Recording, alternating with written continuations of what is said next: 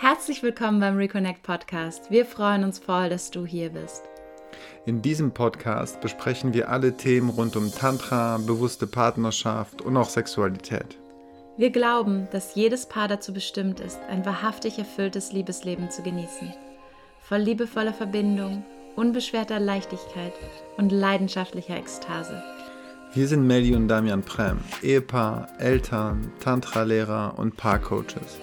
Unsere Mission ist es, Paaren zu helfen, sich wieder mit sich selbst, miteinander und dem großen Ganzen zu verbinden.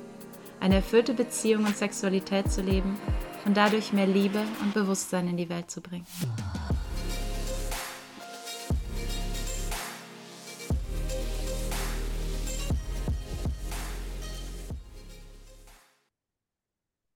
Ja, hallo und herzlich willkommen.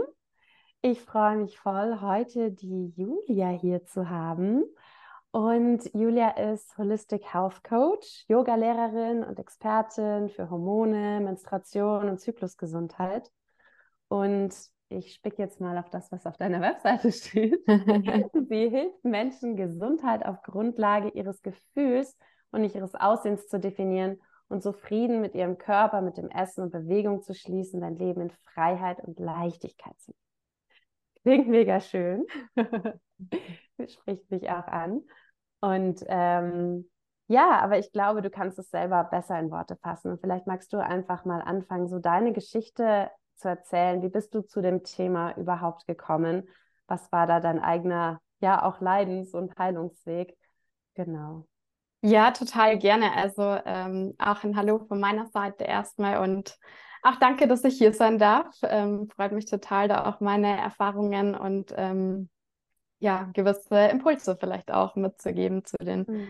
angesprochenen Thematiken. Ähm, es ist so, dass tatsächlich auch meine eigenen Erfahrungen, meine persönlichen Herausforderungen mich eben zu all dem gebracht haben, was ich heute mache. Und ähm, ich hatte während meiner Jugendzeit eine Essstörung, genauer gesagt Bulimie, ähm, wo ich zum Glück auch verhältnismäßig schnell, würde ich sagen, auch wieder rausgekommen bin aus dieser akuten Essstörung.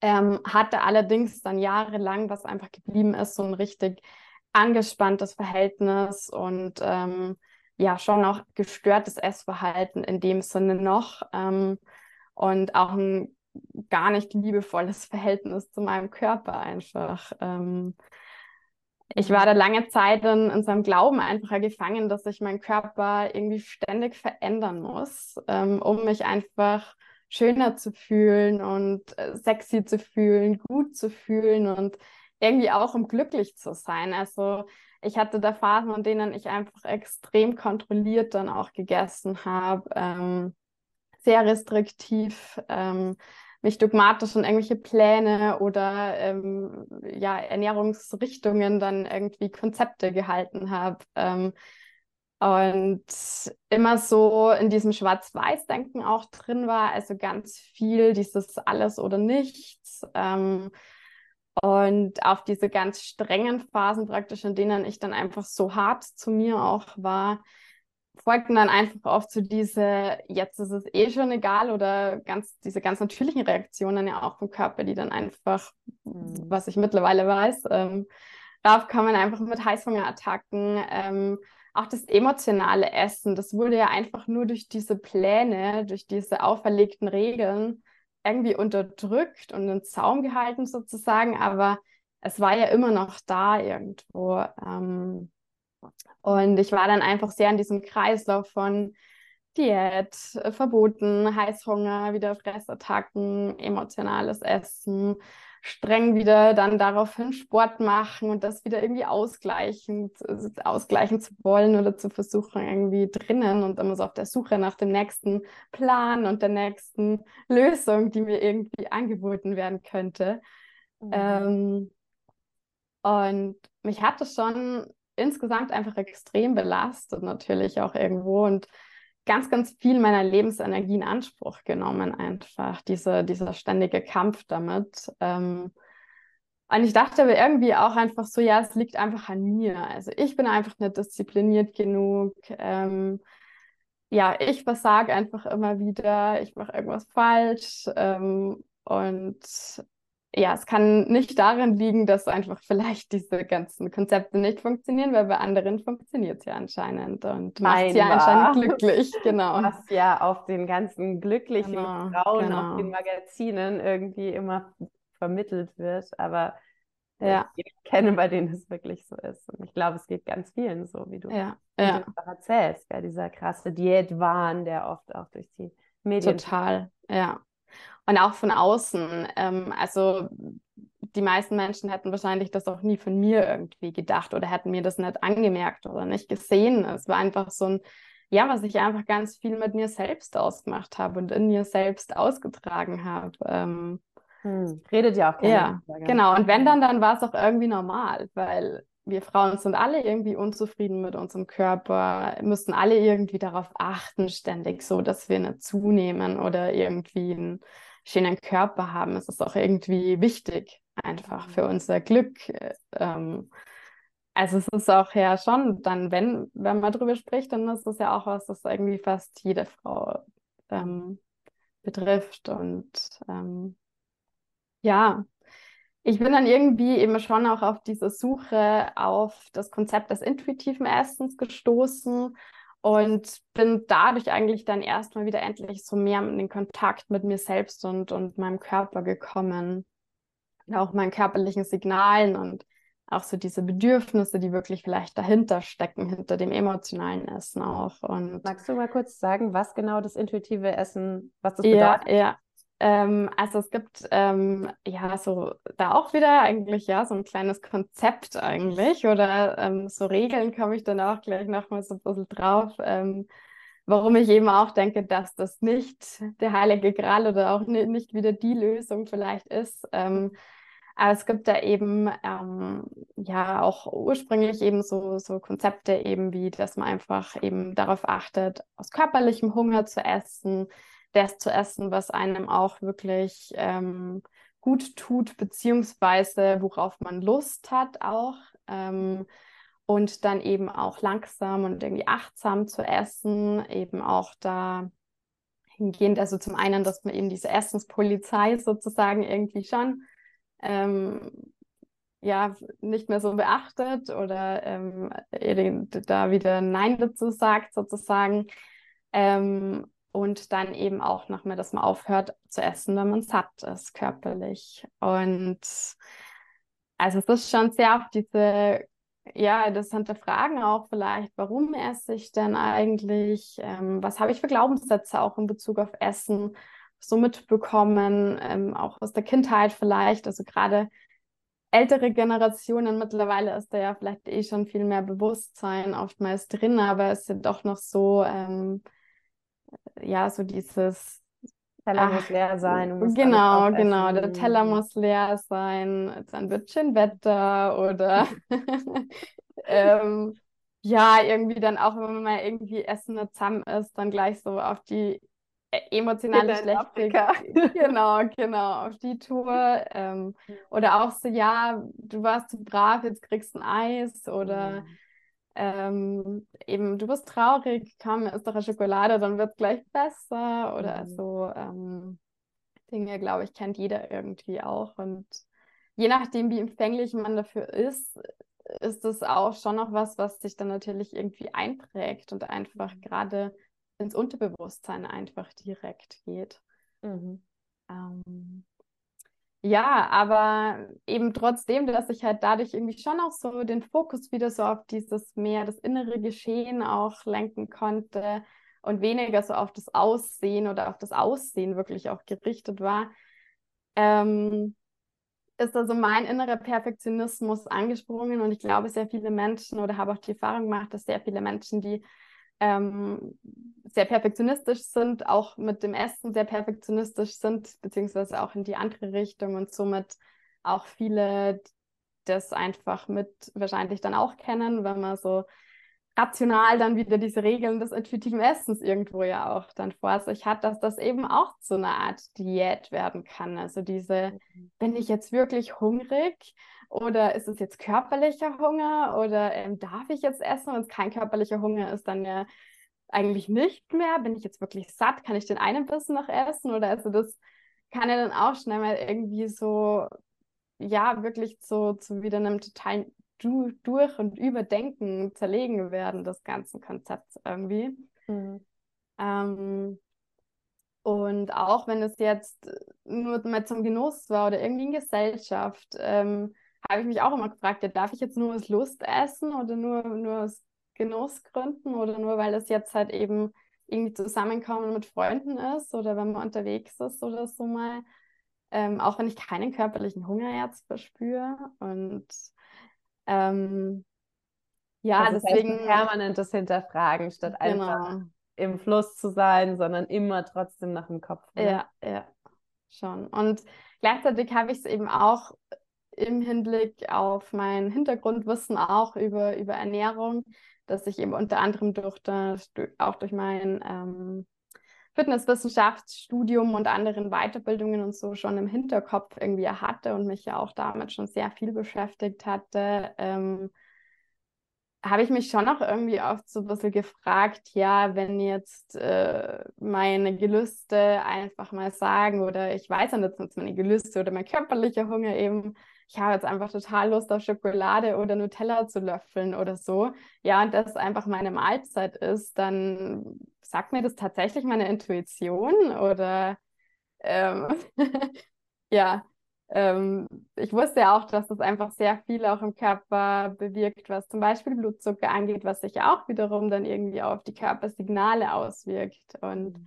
somit konnte ich da jetzt auch nicht so ganz das Vertrauen irgendwie damit fassen. Ähm, und habe mich da schon auch noch irgendwie so ein bisschen verloren damit gefühlt und, und nicht eben so genau gewusst, ähm, ist das jetzt eben meine Intuition oder Stimme der Intuition oder ist das eher auch vielleicht noch so eine Art rebellische Stimme in mir, die jetzt ähm, nochmal auf den ganzen, auf die ganze Kontrolle und den ganzen Verzicht der vergangenen Jahre irgendwie auch vielleicht reagiert. Ähm, gleichzeitig natürlich dann auch irgendwie so die Angst, ja, wenn ich jetzt alles esse, auf das ich Lust habe, dann werde ich ja total zunehmen. Ähm, vielleicht hört es ja nie auf, dass ich so viel Lust auf Schokolade habe ähm, oder andere Lebensmittel, die ich mir sonst öfter verboten habe.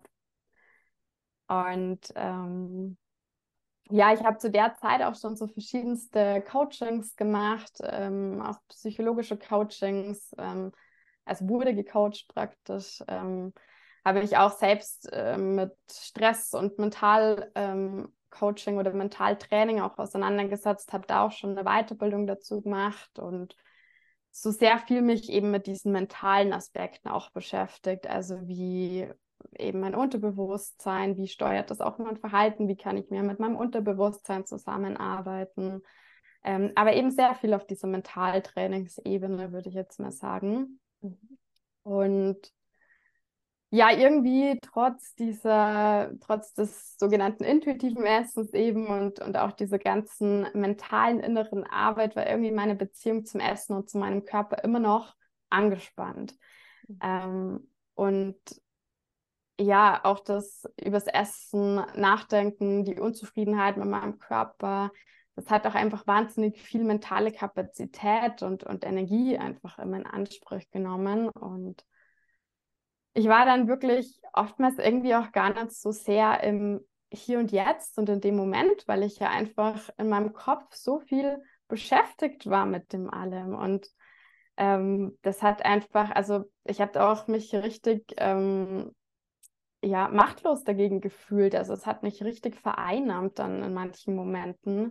Mhm. Also ich weiß auch noch irgendwie, wenn ich dann irgendwie, wenn wir im Urlaub waren und eigentlich so total schöne Momente ähm, zu genießen einfach da gewesen wären. Ich weiß, ich habe weniger den Moment direkt manchmal genossen, sondern war einfach ja sehr gedämpft eigentlich so dadurch, dass ich einfach vielleicht unzufrieden war, weil in dem Kleid, das ich anhatte, man minimal meinen Bauch durch, in Form von meinem Bauch durchgesehen hat oder sowas. Also ähm, dass es einfach sehr, ja, viel der Lebensqualität und Lebensfreude dann irgendwie auch genommen hat. Und, und auch rückblickend so, ich mir denke, Wahnsinn, mit was ich eigentlich oft beschäftigt war, das, um das geht es ja eigentlich vielleicht gar nicht. Ähm, hm. Ja, und ich finde es Ja. auch so krass, also voll schön, das von dir zu hören, weil ich glaube, dass es ganz viele kennen, vielleicht in unterschiedlichen Kontext. Bei dir war es jetzt auf, wie schaue ich aus oder was esse ich, aber egal welches Problem man hat, dass man da irgendwann so tief sich rein steigert fast schon. Also wo, was wir halt ganz viel bei der Sexualität halt hören, wenn man Ja. Erektionsprobleme oder nicht zum Orgasmus kommen oder, oder auch ich bin nicht schön genug, dass dann permanent dieses Kopfkino gar nicht mehr aufhört, diese Stimmen und dieses man sich so mit sich selbst beschäftigt, ist genau wie du es beschreibst, dass ich Ja. gar nicht mehr präsent bin, dass ich gar nicht mehr genießen kann, den eigentlich ja schönen Akt oder Absolut. den eigentlich ja schönen ähm, Urlaub, Ja, oder so sehr in diesem absolut, ja, ja. Stimmen nicht mehr aufhören. Deswegen Ja. ist es total spannend, auch so von dir zu hören. Wie bist du denn da rausgekommen? Ja. Ja, es war ja dann auch, also äh, auch auf das Thema ähm, Lust oder mich weiblich zu fühlen, mich sexy, irgendwie attraktiv zu fühlen. Also das war ja dann auch alles eher weit weg in solchen Momenten. Ähm, Mhm, klar. Und ja, gleichzeitig hat aber das natürlich eben schon auch viel in Bewegung gebracht in mir. Ähm, also, dass ich eben mir selbst meiner Gedanken, meiner Signale im Körper einfach viel bewusster geworden bin und da irgendwie schon ein Prozess so in, ähm, eben angestoßen wurde in mir. Und ähm, ja, ich habe vielleicht dann auch eben daraufhin die Pille abgesetzt, weil ich so das Bedürfnis auch einfach noch mehr hatte, noch natürlicher und mich mehr zu spüren. Ähm, und dann dachte ich ja erstmal so, ja, total cool, alles easy, Pille abgesetzt und total regelmäßiger Zyklus und alles, äh, auch Haut und so, alles richtig normal. Also ich hatte da jetzt keine Probleme, von denen vielen sonst so berichtet hatten. Ähm, habe dann auch angefangen, meinen Zyklus zu tracken und mich so mit, mit ähm, natürlicher Familienplanung, also auch dem Temperaturmessen und Zervixschleimbeobachtung auch genauer nochmal mit meinem Körper einfach auch auseinanderzusetzen und Mhm. Mich mit den verschiedenen Zyklusphasen zu beschäftigen. Und das hat mir schon auch nochmal echt total viel geholfen, ja, einfach so mehr auch meine Weiblichkeit irgendwie noch mehr zu entdecken, einfach von dieser, über diese körperliche ähm, Perspektive und auch einfach so rein diese Faszination auch irgendwie, ja, was da einfach alles passiert über einen Monat hinweg irgendwie im Mhm. Körper. Ähm, nach einer Zeit ist aber dann mein Zyklus irgendwie auf einmal total lange geworden, meine Periode recht unregelmäßig auch irgendwie gekommen. Ähm, ja, ich hatte dann teilweise auch richtig, richtig starke PMS-Symptome. Also mir ist es äh, eigentlich vom Eisprung dann bis äh, zum Einsetzen der Periode echt schlecht gegangen. Also sowohl körperlich hatte ich einfach ähm, ja irgendwie das Gefühl, ständig so aufgebläht zu sein und ähm, Verdauungsprobleme zu haben, Kopfschmerzen, aber auch irgendwie insgesamt mich so niedergeschlagen, lustlos zu fühlen. Ähm, hatte dann auch mit meiner Haut öfter Probleme und Heißhunger in der zweiten Zyklushälfte ähm, verstärkt und bin dann eben auch zu sehr vielen Frauenärzten, Ärzten gegangen, habe da über Heilpraktiker und alles Mögliche so an alternativen Heilmethoden auch noch mal ausprobiert. Hm, habe dann auch eben über Blutbild äh, alle möglichen Selbsttests, was man im Internet so bestellen kann, ähm, ausprobiert, auch um irgendwie rauszufinden, was, ähm, was da eigentlich los ist. Und Das heißt, die Ärzte konnten dir nicht so helfen, oder? nee, also es war laut Werten dann irgendwie mal alles im Normalbereich, ähm, war alles in Ordnung, aber ich habe halt dann auch irgendwie total dadurch hinterfragt, ja, liegt es wieder an mir sozusagen oder ist bei mir irgendwas falsch? Ähm, bilde ich mir das alles nur ein oder ähm, habe ich da auch einfach so hilflos und nicht wirklich gesehen gefühlt auch. Mhm. Ähm, und dadurch habe ich dann auch nochmal angefangen, mich so noch mehr mit mir in der Tiefe auch äh, zu beschäftigen und auseinanderzusetzen und mich auch nochmal mit dem Verhältnis eben zum Essen, zur Bewegung auseinanderzusetzen und habe dann auch auf dem Weg irgendwie automatisch nach eine viel liebevollere Beziehung zu mir selbst entwickelt, ähm, weil es ja auch darum ging, jetzt mehr um die Gesundheit einfach wirklich, um das Lebensgefühl an sich, das einfach irgendwie eingeschränkter war. Mhm. Und ähm, ja, das, das heißt, den Fokus zu verändern oder von diesem anderen gefallen genau. werden durch den perfektes Aussehen zu ich will mich gut fühlen in meinem Körper und ich will gesund sein. Genau, genau. Also es ist nochmal so mehr wirklich vom Außen ins Innern dann irgendwie gegangen und mehr eben ums gut fühlen und mhm. weniger ums Aussehen irgendwie. Mhm.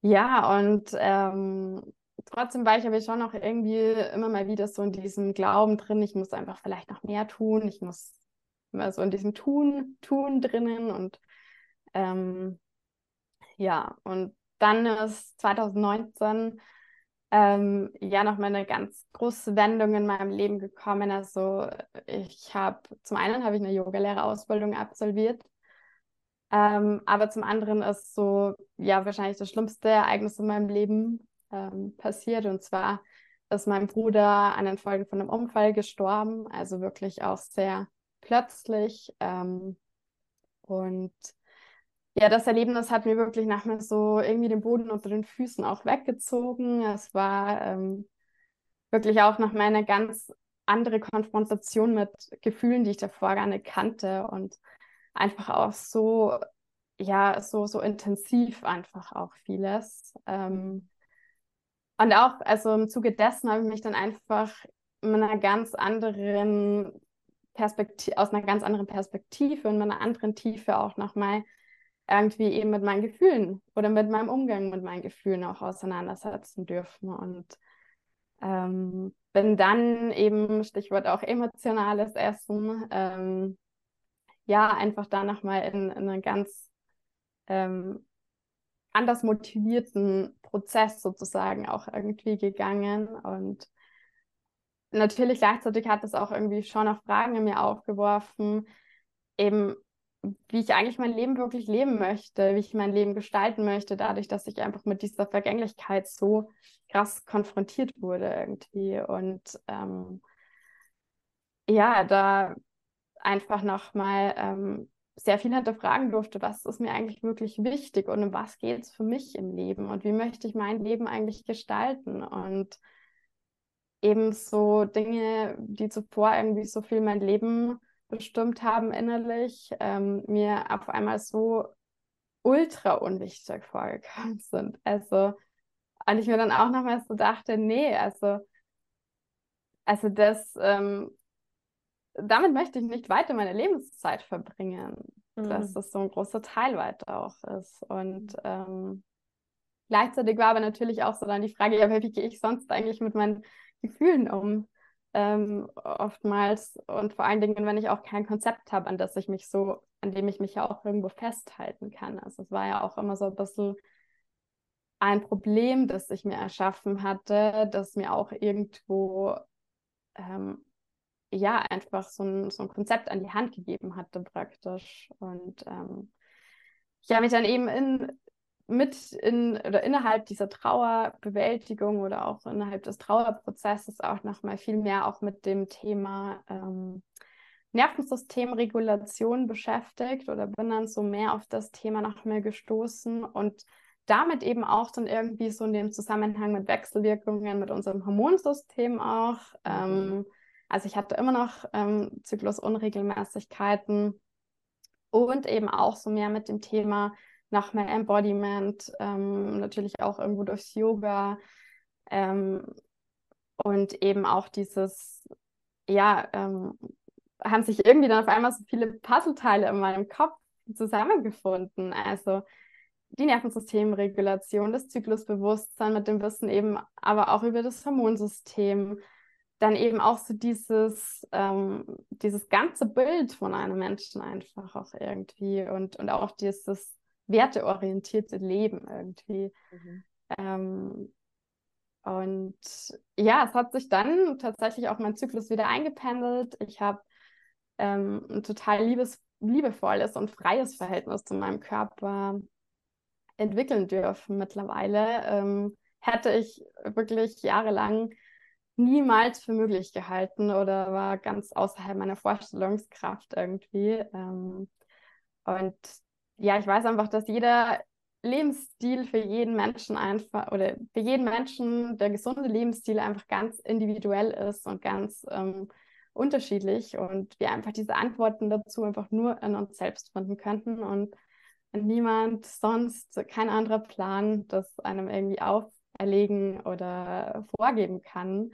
Es gibt äh, da keinen Shortcut irgendwie, nach dem wir vielleicht oftmals irgendwie suchen, sondern es ist einfach in uns doch alles zu finden. Mhm. Und aber da will ja keiner hinschauen. Es ist so ja. viel einfacher, Experten zu fragen oder Bücher ja. zu lesen oder ja. sich die Fünf-Schritte-Formel zu holen, als sich mit sich selbst auseinanderzusetzen.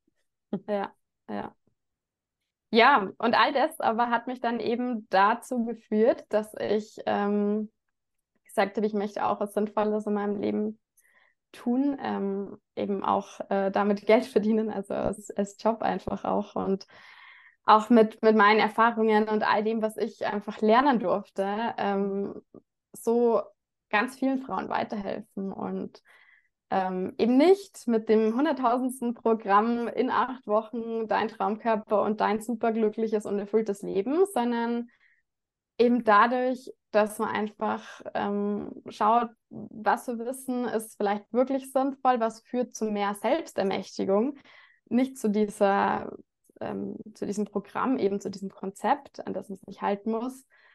Und eben aber auch so dieses, durch das Coaching einfach die Antworten in sich selbst zu finden, ähm, die eigenen Lösungen auch irgendwie für sich zu finden und ähm, ja, auch diese Verbindung zwischen eben den mentalen Aspekten, der mentalen Ebene, aber eben auch der emotionalen, der physischen und auch irgendwo spirituellen, diese Verbindung auch ähm, zu spüren und, und herzustellen wieder. Hm.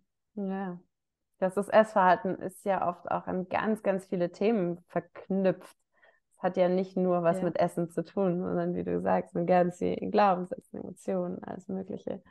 Und da braucht es einfach einen ganzheitlichen Ansatz, wie du sagst. Was ja, würdest du denn so. sagen, was jetzt so im Rückblick, du hast es viel gesagt, was irgendwie nicht funktioniert mhm, hat, mhm. ähm, was so, ja, für Frauen, die mit ihrem Essverhalten strugglen, ähm, was so ein Weg ist, da wieder Frieden zu schließen mit dem eigenen Körper, sich im Körper wohlzufühlen, aber auch für ein gesundes Essensverhalten. Was, was sind denn für dich, gibt es da so Säulen oder ähm, Schwerpunkte oder wie arbeitest du da mit den Frauen?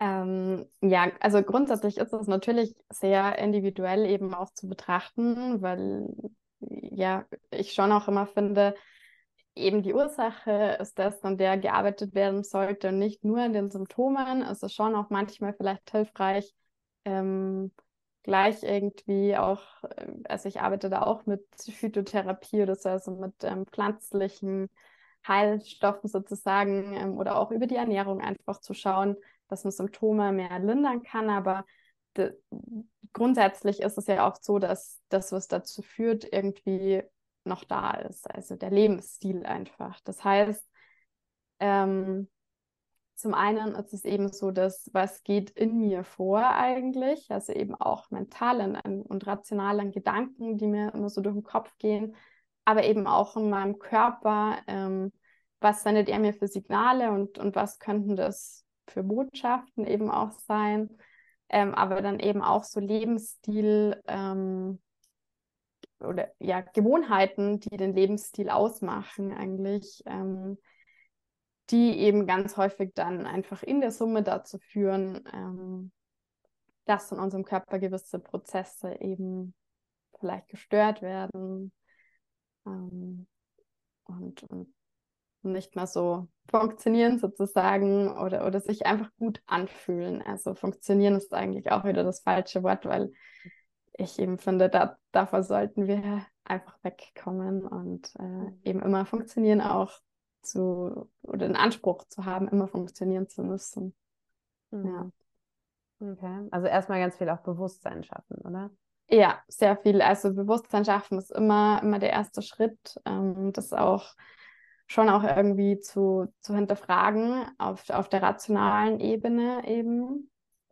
Ähm, aber eben was auch für mich persönlich so der Schlüssel war und was ich einfach auch in meinen ähm, Coachings mit Klientinnen so oft beobachten darf, ist, dass einfach die Verbindung zum Körper auch nochmal so das Reinspüren, ja, ohne, also möglichst ohne Wertung auch erstmal, einfach so viel bewirken kann. Und da muss auch nicht immer irgendwie eine Antwort aus dem Fühlen entstehen oder irgendwie und der Körper uns keine Antworten geben, sondern es geht so oft einfach nur darum, einfach das wahrzunehmen und zu sehen und sich da auch irgendwie hinein zu entspannen, weil immer wenn wir irgendwas wegmachen wollen, also auch wie eben zum Beispiel das emotionale Essen einfach wegmachen wollen oder auch dieses Unwohlsein in unserem Körper oder die Selbstzweifel, dann sind wir also zum einen von der Nervensystemebene her auch wieder in einem Kampfmodus drin und in so einem Tunnel und angespannt und ähm, aber andererseits halt auch eben mit unserem Fokus mental immer auf dem ja, was ist eigentlich schlecht, was möchte ich weghaben und konzentriere mich aber dann immer so sehr eigentlich auf das, und, und ja, also Energy flows, where focus goes, gilt halt hier dann auch. Wir stecken dann so viel Energie in das rein, was wir nicht mehr wollen ähm, oder was wir weghaben wollen. Und da ist eigentlich im, im Großen und Ganzen ähm, oftmals so diese radikale Erlaubnis, also das Bewusstsein schaffen, das Erste, und dann auch die radikale Erlaubnis, dass alles einfach sein darf, ähm, auch ein ganz, ganz großer Schritt, ähm, der im ersten Moment immer total viel Angst macht. Mhm. Also gerade auch, ähm, also auch radikale Erlaubnis zum emotionalen Essen zum Beispiel. Ähm, was sich im ersten Moment ja auch total kontrovers und komisch erstmal anhört. Ja, warum sollte ich mir das jetzt erlauben, wenn ich doch eigentlich irgendwie das nicht mehr haben möchte? Aber erst durch diese Erlaubnis können wir wieder ähm, einen Entscheidungsspielraum erstmal kreieren. Sonst bin ich ja immer in dem, nee, das darf ich nicht drinnen. Und ähm, dann gibt es eigentlich nur eine andere Möglichkeit so. Und ähm, ja, und eben auch durch, durch diese großen Shift im Nervensystem entstehen einfach, entsteht viel mehr Freiraum wieder und viel mehr Bewegung an sich, die geschehen darf in alle möglichen Richtungen. Und auch von unserem Körper her, also nochmal in Bezug auch auf das emotionale Essen, ist es ja so oder auch auf diesen Diät-Binge-Kreislauf praktisch, dass es einfach eine, also eine, eine ganz, ganz natürliche Reaktion unseres Körpers ist, auf Verbot und Verzicht da, damit zu reagieren, dass er sich einfach mehr holen möchte, damit er genug hat für die nächste Zeit, wo es wieder einfach mhm ähm, wenig sein wird. Und auch auf selbst, also wenn das jetzt nicht tatsächlich so ist, dass ich mich irgendwie einschränke, aber mental immer noch vielleicht diese Blockaden habe. Nee, da esse ich jetzt vielleicht ein Plätzchen weniger oder sich dann einfach da immer so ein bisschen zurückzuhalten, sozusagen. Das ist auch schon für unseren Körper unbewusst ein Zeichen, ja, vielleicht kommt dann eine Zeit, wo wir mehr zu wenig bekommen. Mhm. Und also ja, das ist einfach ähm, etwas, wo ich auch immer wieder sehe, dass es einfach sehr beängstigend ist, sich diese Erlaubnis zu geben und wo es eben aber dann eben sehr ähm, unterstützend sein kann oder fast schon notwendig, auch wenn man durch diesen Prozess geht. Und dafür bin ich ja dann auch da oder auch ähm, viele andere Coaches, sich da begleiten zu lassen, auch auf so einem Weg, weil es eben ähm, ganz oft alleine auch irgendwie sehr beängstigend und schwierig sein kann, dran zu bleiben, dann auch an der Umsetzung und dann im, immer wieder Bewusstsein schaffen, immer wieder vielleicht vom Kopf in den Körper zu gehen. Mhm. Ja, und ich glaube, wir kennen das alle, wenn man sich so Affirmationen, also nur auf mentaler Ebene vielleicht arbeitet und sich so Affirmationen dann irgendwie aufs, auf ein Poster schreibt und sich aufhängt oder auf einen Zettel und dann, ja, irgendwie hat man mal gehört, wenn man das jeden Tag sich aufsagt, dann wird das Wirklichkeit, ähm, wenn ich mir aufschreibe, ja, ich fühle mich gut in meinem Körper und ich liebe ihn. Ähm, aber das, ja, ich glaube, so viele, bei so vielen Menschen funktioniert es halt einfach auch nicht, weil solange wir das nicht fühlen und uns immer nur verstandsmäßig denken und nicht spüren wirklich, wird sich da auch nichts verändern oder wird das nicht integriert werden in unser so ganzes System irgendwie. Hm. Was würdest du denn sagen, was so noch der Schlüssel ist, auch um, du hast vorher dieses vom Kopf in den Körper kommen erwähnt oder auch ja. sich wohlfühlen. Ähm, das eine ist ja so dieses das eigene Essverhalten, Bewusstsein reinbringen, Erlaubnis, dadurch auch Mitgefühl, Entspannung, dass ich mehr in der Liebe mit mir selber bin und nicht in diesem permanenten Kampf. Aber wie komme ich dann denn auch so wieder mehr in dieses Spüren, wenn ich jahrelang vielleicht nur funktioniert habe, wie du auch vorher gesagt hast, es ist ja oft ja ganz schwer, jetzt so intuitiv mhm. zu spüren, was ich brauche, so ja keine Ahnung, weil das so überlagert ist von all den Glaubenssätzen oder, oder Kopfkino. Dieses wirklich wieder in ein authentisches Körpergefühl zu kommen, ist ja oft gar nicht so leicht. Wie gehst ja. du mit deinen Kundinnen dran? Also ähm, ich kann ja mal so drei Schritte irgendwie aufzählen, die relativ einfach auch im Alltag umzusetzen sind. Und darum geht es ja, finde ich, eigentlich auch. Ich muss jetzt nicht immer mein ganzes Leben irgendwie verändern, nur weil ich irgendwie eine Sache verändern möchte, ähm, grob gesagt, sondern es muss ja auch irgendwie immer in mein Leben und in meinen Alltag passen, mit möglichst wenig Aufwand. Mhm. Ähm, und Schritt eins wäre zum Beispiel einfach, dass wir uns mal vielleicht einmal am Tag einfach erstmal, wenn wir anfangen oder zweimal am Tag einen Alarm auf dem Handy stellen und dann immer, wenn der Alarm geht, uns einfach fragen, welche Empfindungen in meinem Körper kann ich gerade wahrnehmen, kann ich fühlen, kann ich spüren. Also sowas wie Kälte, Wärme, ähm, die Kleidung auf meiner Haut vielleicht, die Temperatur in dem Raum auch, Spannung oder Enge oder Weite und ähm, wirklich da auch nur dieses Beobachten und diese Neugierde auch wieder schulen, ohne, und das kennen wir so viel auch aus unserem Alltag und in unseren Gedanken spielen, dass wir einfach sehr schnell, da kommt ein Gedanke, boah, das ist jetzt irgendwie kalt, das ist schlecht. Oder das ist jetzt, ähm, fühlt sich eng an, ich muss das verändern, weil es soll sich weit anfühlen. Mhm. Ähm, dass wir da einfach auch drin bleiben und einfach wirklich nur dieses wertungsfreie Wahrnehmen. Und da hilft es auch manchmal, wenn man einfach hinterher noch den Satz schiebt, irgendwie, wenn man sagt, okay, ich spüre ähm, die Hose auf meinen Beinen und sie fühlt sich eng an und das ist okay und einfach immer dieses, es ist okay, hinterher schiebt. Mhm. Und ähm, ja, vom, vom zweiten Schritt her, ähm, gerade eben so in Bezug auf sich irgendwie unwohl fühlen im Körper oder auch so das Gefühl vielleicht zu haben, manchmal so abgetrennt zu sein vom eigenen Körper ähm, und wenn ich mich von außen ansehe, vielleicht irgendwie unzufrieden zu sein damit. Ähm, ist auch Spiegelarbeit oder Mirrorwork auch ein super Tool, ähm, um einfach ja wieder mehr auch so dieses, was ist denn eigentlich Fakt und was ist das, was ich mir vielleicht vorstelle ähm, oder was ich mit Gedanken hineininterpretiere, sozusagen ähm, vor Augen zu führen.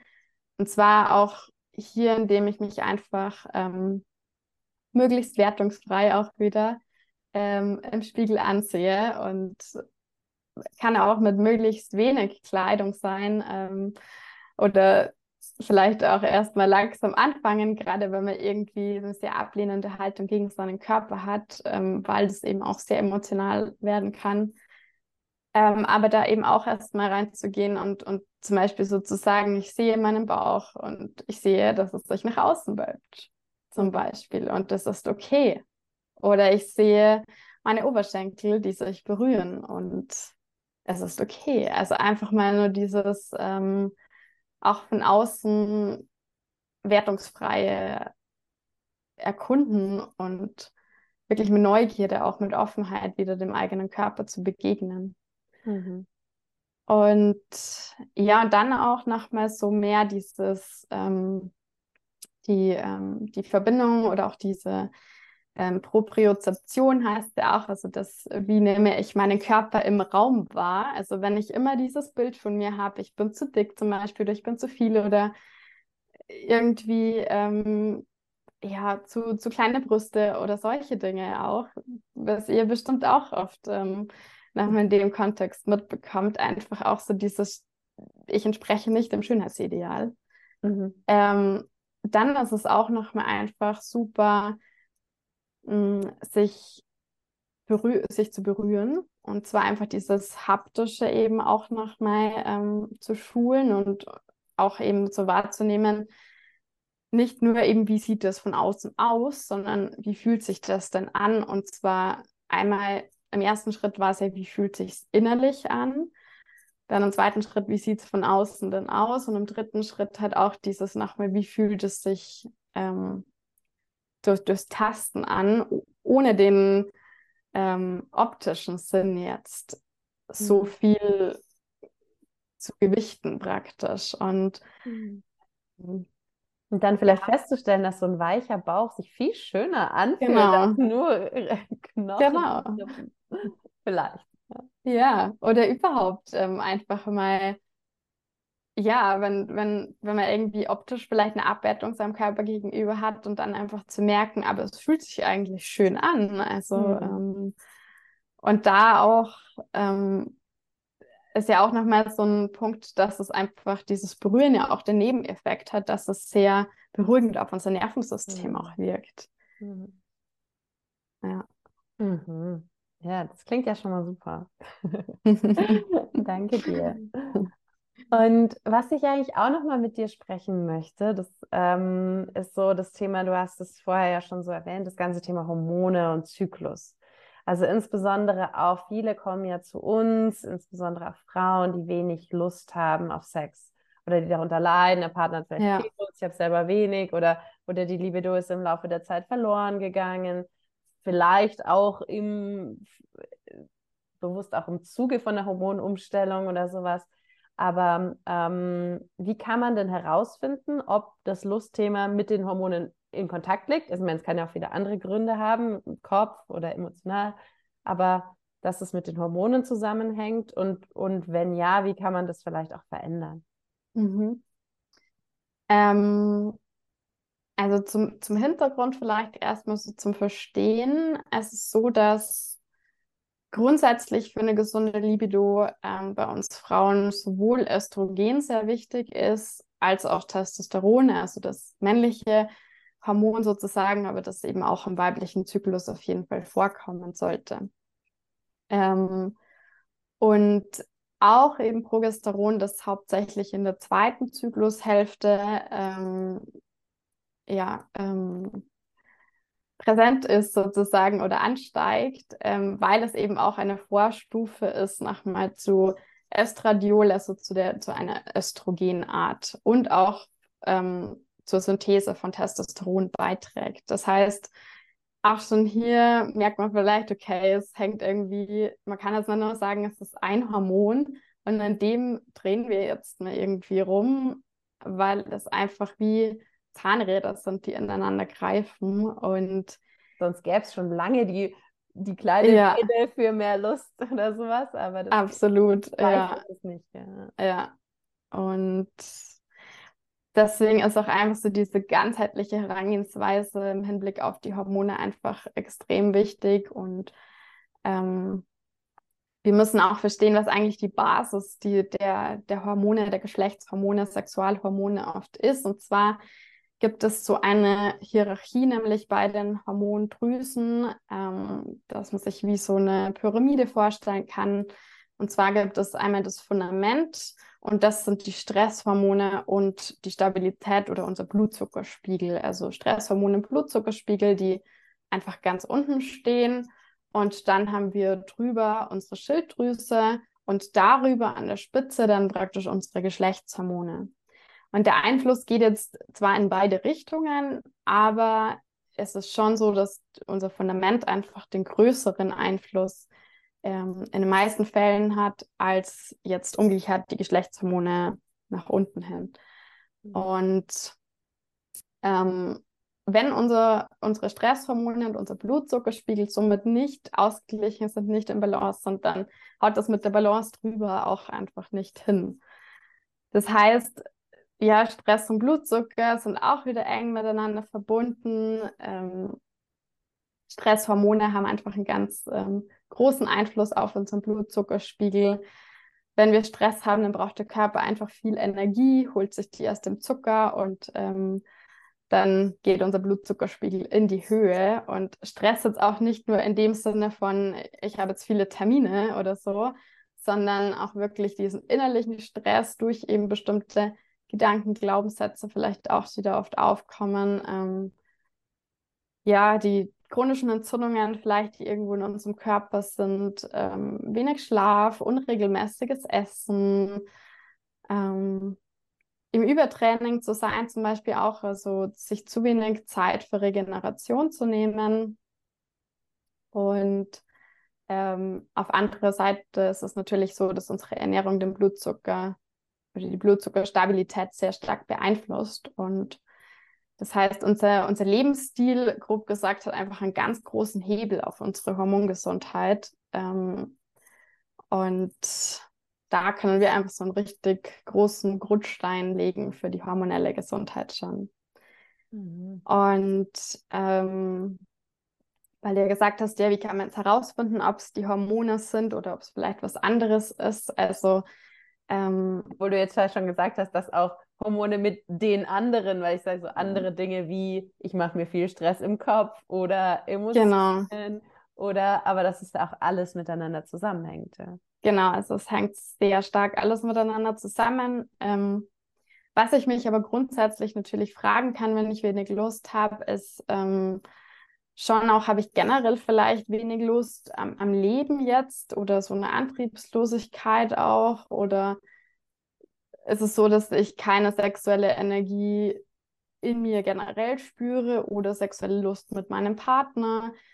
Was jetzt nicht heißen soll, dass irgendwie der Partner Schuld oder so haben kann oder sollte in dem Fall dann, sondern einfach, dass es vielleicht auch Dinge wie ungelöste Konflikte oder so sind, die da Lusthämmer sind einfach ähm, oder die da im Weg stehen. Und das, was ja auch wieder ein großer Teil auch bei euch in der Arbeit natürlich ist, auch so dieses äh, mit, mit dem Partner, was ist da eigentlich alles los? Mhm. Aber bei sich selbst einfach auch nochmal also es schadet nie, sich um, um die Hormongesundheit zu kümmern ähm, oder auch auf diese Grundsteine eben wie Stress und Blutzuckerspiegel auch ein Augenmerk zu haben und damit bewusst auch irgendwie umzugehen oder bewusst vielleicht auch gewisse Dinge im Lebensstil so zu verändern, dass es einfach da einen positiven Einfluss darauf hat. Ähm, und ja, ich denke, jetzt ganz konkret vielleicht auch nochmal zu dem, wie kann ich meinen Blutzuckerspiegel zum Beispiel stabilisieren, sind auch ganz, ähm, ganz einfache Dinge oftmals, die, die wir aber einfach vielleicht anders gewöhnt sind. Und zwar sind es zum Beispiel einfach regelmäßige Mahlzeiten, ähm, ständiges Snacken zwischendurch auch irgendwie zu vermeiden, aber eben auch das Auslassen von Mahlzeiten zu vermeiden. Ähm, auch Kohlenhydrate zum Beispiel meistens nicht nackt zu essen, also ähm, die einfach mit gesunden ähm, Proteinen und Fetten zu mischen, zu kombinieren und Ballaststoffe einzubinden und ähm, Spaziergänge nach dem Essen, auf die Schlafqualität achten, ausreichend ähm, schlafen und auch zu frühstücken. Ähm, viele, gerade Frauen, neigen ja oftmals vielleicht auch dazu, nicht zu frühstücken, ähm, das auszulassen, aber das Frühstück ist einfach so die Mahlzeit, die den Blutzuckerspiegel des ganzen Tages mit beeinflusst. Und ähm, auch vielleicht, wenn für viele so der Kaffee ähm, das erste ist, zu dem wir greifen morgens ähm, und dann vielleicht noch irgendwie jetzt in der Zeit einfach einen Lebkuchen dazu essen oder so, dann ist das einfach für uns im Blutzuckerspiegel nicht besonders förderlich, dass der stabil bleibt über den Tag und verursacht somit schon einfach in unserem körperlichen System Stress irgendwie. Also da auch darauf zu achten, möglichst ausgewogen zu frühstücken, den Kaffee vielleicht auch erst nach dem Essen zu trinken. Ähm, wären so ganz kleine Dinge, die ich, an denen man hier auch an der Basis irgendwie ansetzen kann. Mhm. Okay, also Essen spielt eine große Rolle, Schlaf spielt eine große Rolle, um die Hormone ja. in Balance zu bringen. Okay. Sonst noch was, oder? Ähm, ja, Bewegung auch mhm. natürlich, also ausreichend Bewegung, aber trotzdem auch nicht ähm, im Übermaß. Also da auch irgendwie so, so eine gesunde Balance zu finden und auch das zu finden, was eben für den eigenen Körper ähm, passt. Also jeder hat ja andere, ähm, zum einen auch andere Vorlieben, was macht mir Spaß, erstmal das irgendwie rauszufinden.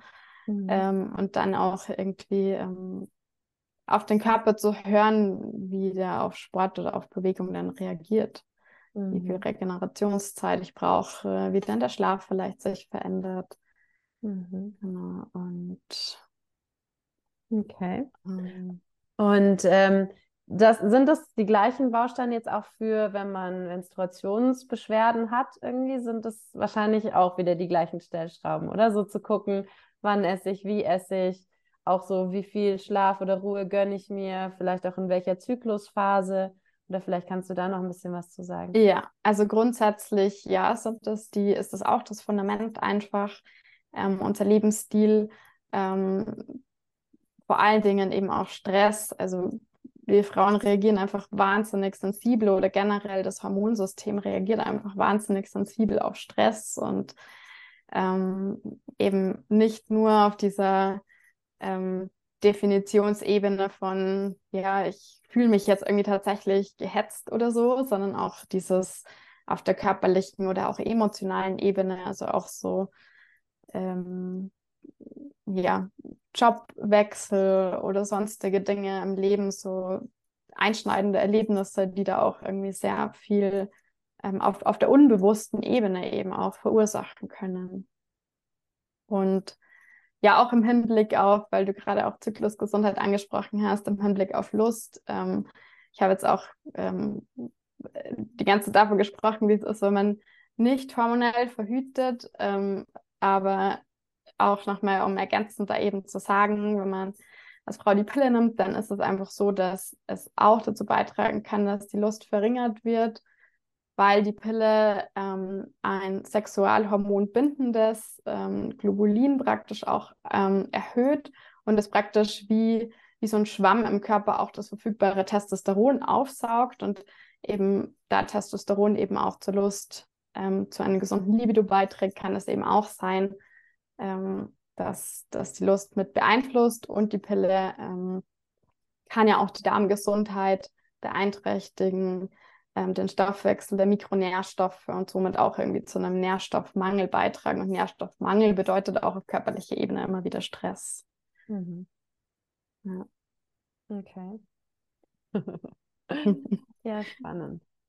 Aber du ähm, hattest auch schon mal gesagt, irgendwie dieses, diese unterschiedlichen Zyklusphasen, das ist, glaube ich, ist ja auch sehr relevant, oder? Wie man in unterschiedlichen Phasen mit sich selbst umgeht. Ja, also das war oder ist ja auch so ein ähm, Bereich, den ich sehr viel, ähm, also für mich selbst zum einen natürlich entdeckt habe, aber zum anderen eben auch in meinen Coachings und in, in meinem Mentoring mit nutze. Und zwar ähm, nicht auch wieder als dogmatisches Konzept oder so, sondern einfach als Tool, das ich nutzen kann, ähm, um mich selbst noch mal besser kennenzulernen. Und sozusagen wie so ein kleines Selbstcoaching-Tool, mhm.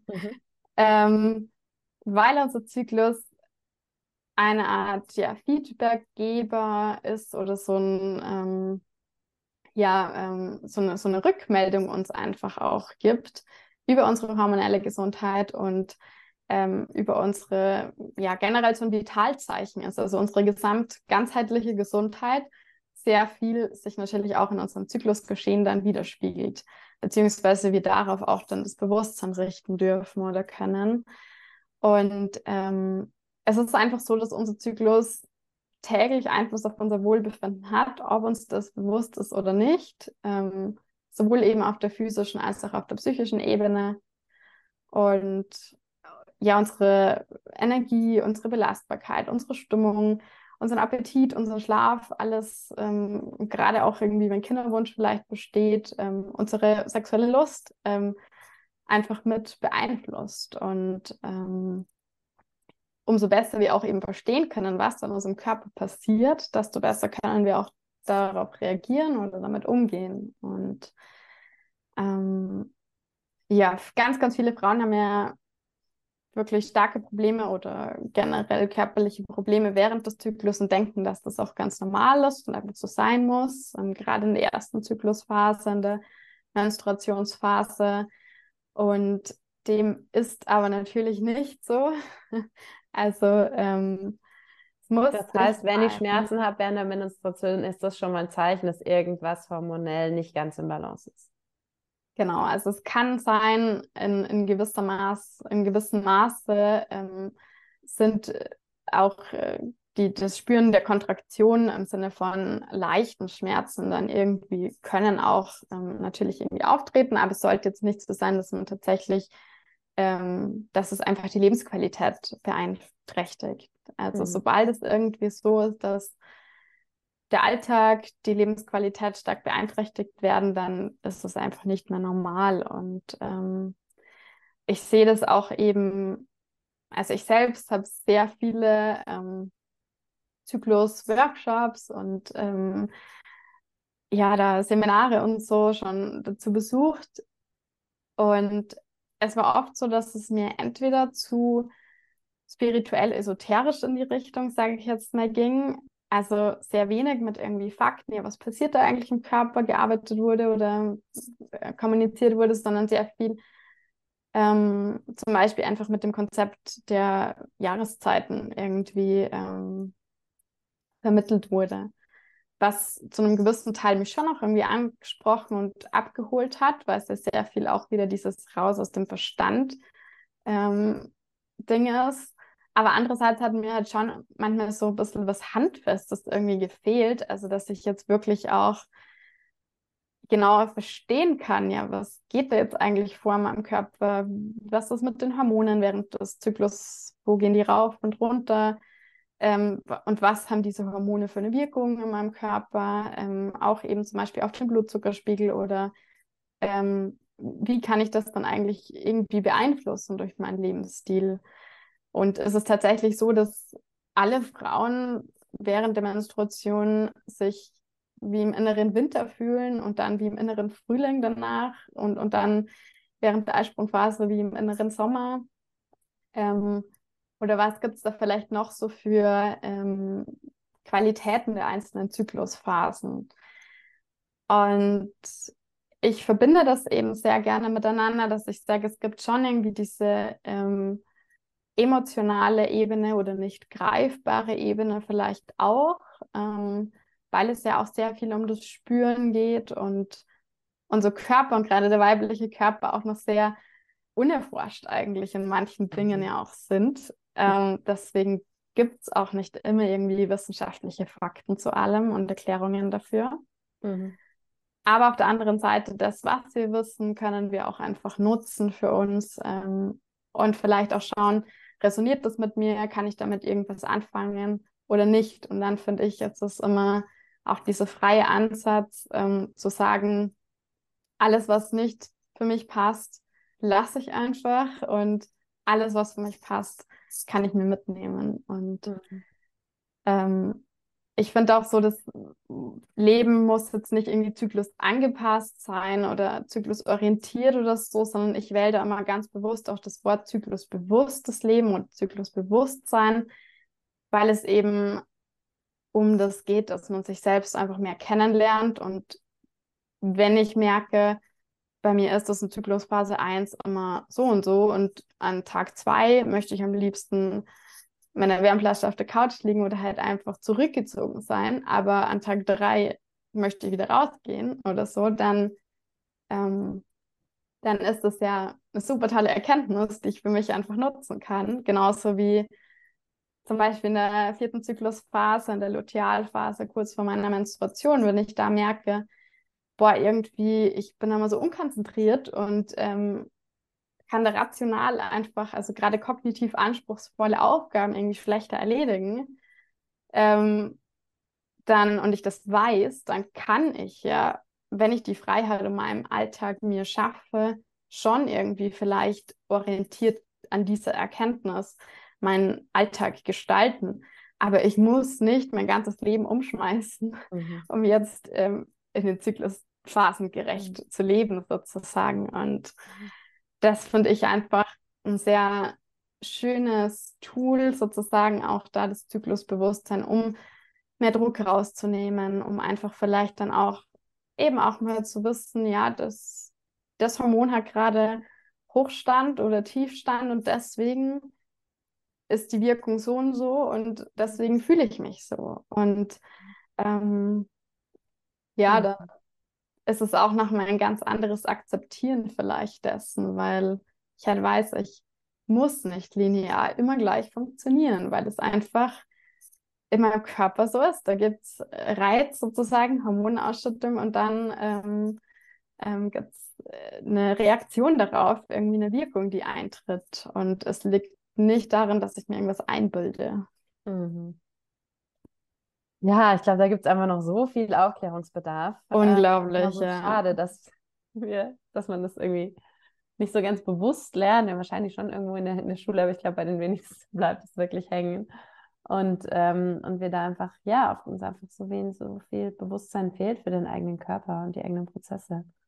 Ja. Und ich finde es total schön, wie du auch sagst, dieses mehr wirklich wieder sich selber spüren und die eigene Intuition wahrzunehmen und rauszufinden, was ist für mich das Richtige, als sich wieder irgendwelche Regeln oder Dogmen ja. aufzuerlegen, egal ob es jetzt das Essen oder den Zyklus betrifft. Absolut. Also es ist ja, ich habe mich auch so oft einfach gefragt oder frage mich auch immer noch so oft, ja, wieso hat mir das niemals ein Arzt gesagt? Oder mhm. wieso lernen wir nicht mehr über den weiblichen Körper auch in der Schule? Ähm, ja, es ist halt also oft leichter, einfach nur die Pille zu verschreiben ja. und damit alle Probleme vermeintlich zu lösen, als wirklich ganzheitlich zu arbeiten. Ja. Mhm. Ja. Ja, was würdest du denn jetzt empfehlen, wenn jemand so das Gefühl hat, oh ja, puh, Hormone, das könnte bei mir ein Thema sein, ob es jetzt Lust betrifft oder Zyklus oder muss man da erstmal einen Check machen, Blutbild oder kann man das in einem Fragebogen oder, oder direkt zu dir ins Coaching oder was wäre denn da ein gutes Vorgehen, um so zu sagen, boah ja, irgendwie Hormone würde ich mich gerne mal ähm, ein bisschen intensiver mit auseinandersetzen? Ja, also es macht auf jeden Fall Sinn, ähm, empfehle ich auch immer parallel zu, zu einem Coaching oder Mentoring ähm, mal wirklich auch schulmedizinisch abklären zu lassen, ähm, was ist da Stand der Dinge. Ähm, auch wenn eben, wie gesagt, so Auswertungen von Speichel- oder Bluttests, mit denen sich Hormonlevel bestimmen lassen, ähm, eben über die Referenzbereiche, über die Normbereiche erfolgen und dann sehr oft einfach ähm, die Antwort ist, nee, ist alles in Ordnung. Ähm, und um da vielleicht das nochmal zu verstehen, ähm, weiß ich nicht, ob das auch jedem so bewusst ist, mir war es lange Zeit nicht bewusst, ähm, Referenzbereiche bzw. die Normbereiche, die entstehen ja über ähm, den Durchschnitt aller eingereichten Auswertungen. Ähm, das heißt, es ist eigentlich so wenig aussagekräftig im Hinblick auf die eigene Gesundheit, weil wir unterschiedlich sensibel auch reagieren, unser System auf verschiedene Hormonlevel zum Beispiel ähm, oder auch Nährstoffversorgungen. Ähm, und wenn ja in im Großteil der deutschen Gesellschaft zum Beispiel oder generell, ähm, es findet ja schon auch so ein ähm, häufig internationaler Vergleich irgendwo auch das ist statt, aber wenn der Großteil ähm, der Bevölkerung einfach einen Mangel hat an gewissen Dingen, dann spiegelt sich das natürlich auch in Referenzbereichen wieder. Ähm, das heißt, manchmal sind auch höhere Werte dann einfach die, die uns gesünder fühlen lassen. Manchmal sind es vielleicht auch, äh, gerade bei den Schilddrüsenwerten oder so, ist das auch sehr flexibel, dieser Bereich, wo der Wohlfühl, also ja, Wohlfühlbereich ist. Referenzbereich entspricht nicht immer den Wohlfühlbereich und somit Mhm. sind auch die Blut- und Speicheltests ähm, nicht immer super aussagekräftig im Hinblick auf die eigene individuelle Gesundheit. Und ähm, ja, auf jeden Fall würde ich empfehlen, dass man sich da selbst einen Überblick über die eigenen Symptome und Beschwerden erstmal irgendwie macht. Also sich dessen eben auch bewusst wird, was spüre ich alles, was mich vielleicht irgendwie dämpft in meiner Lebensenergie und Lebenslust und ähm, dann eben auch eben zu einem ähm, Experten geht ähm, und sich da dann mh, mit diesem Gesamtbild an Symptomen und Beschwerden auch ähm, unterstützen lässt und ähm, dass einfach die, die, diese ganzen kleinen Anzeichen vielleicht dann in Summe ähm, Sinn ergeben können und auf gewisse ähm, hormonelle Disbalancen oder eben auch einfach Ungleichgewichte im, im Lebensstil, vielleicht auch im Hinblick auf die eigenen Werte, also das, was dann wieder innerlich total Stress ähm, verursacht in unserem Unterbewusstsein auch, ähm, kann da einfach nochmal mit diesem Gesamtbild einfach mehr ähm, gezielter daran gearbeitet werden auch, ja. Mhm. Ja, nicht alles nur an einem Wert festzuhalten, sondern wirklich Genau. wieder den ganzen Menschen zu Ja. sehen, wie wir es heute schon so oft gehört haben. Ja, und wenn jemand so das Gefühl hat, boah, du bist mir sympathisch, ich würde ganz gern mal mehr von dir erfahren oder mit dir arbeiten, ob es jetzt das Essen betrifft oder Körperempfinden oder Zyklus, Hormone etc. Was gibt es da für Möglichkeiten? Ähm, ja, also das Herzstück meiner Arbeit sozusagen ist mein 1 zu 1 ähm, Mentoring. Das sind drei Monate wirklich intensive Begleitung, auch mit Einzelcoachings, ähm, mit einer WhatsApp-Begleitung auch nochmal und eben auch ähm, Mentoring, eben verbunden Coaching und Wissensinput, also ähm, auch eben zu den ähm, Vorgängen im weiblichen Körper. Mhm. Da eben auch gezielt, ähm, ja. Und das machst du online oder auch? Genau, also es ist ähm, online, sowohl das Mentoring als auch das Coaching.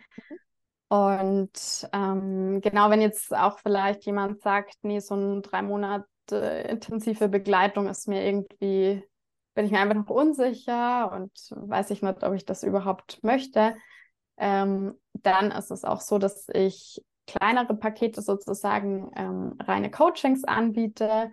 Ähm, Im Unterschied dazu ist es dann einfach eben nicht so intensiv und ähm, auch nicht mit dem Business Input ähm, im Fokus mit, sondern nochmal mehr so dieses die eigene Lösung finden für Herausforderungen, mit denen wir gerade zu tun haben.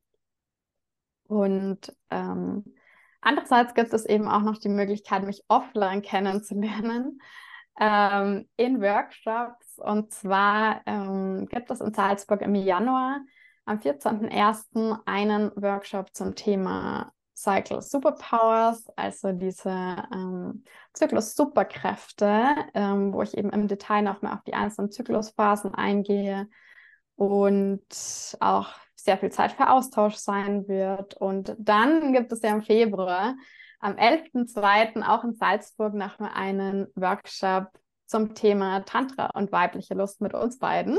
Mhm, freue mich Ja, weil diese Themen ja auch einfach super, super gut zusammenpassen ähm, und, Mhm. und sich sehr, sehr gut ergänzen. Einfach noch einmal so die Herangehensweise mehr von der körperlichen Seite, aber dann eben auch ähm, über die tantrische Philosophie und Lebensweise. Ja, da freue ich mich auch schon sehr drauf. Ja, schön. Ich Ja. werde die, werd die Termine und auch deine Website auf jeden Fall noch in die Shownotes packen, damit die Leute dich auch finden können. Genau, sehr Oh. gerne. Ja, dir erstmal vielen, vielen Dank. Jetzt haben wir lang geredet. Ja, Für all dein es gibt auch und- so, so vieles zu sagen Ja, und wir zu haben den immer erst Themen. noch am Anfang gekratzt. Also ich Ja. glaube, da, da können wir noch öfter reden und Ja. gehen, weil es einfach noch so viel was es gibt, was, was die meisten einfach nicht wissen. Ne?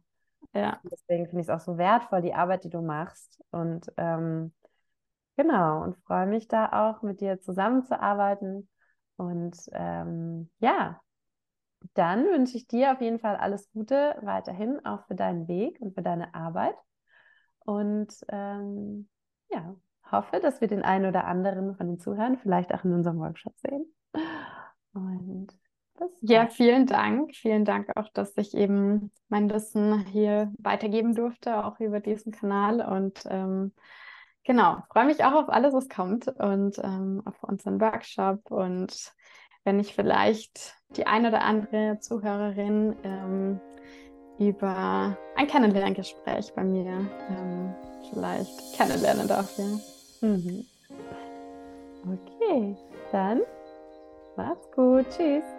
Du auch.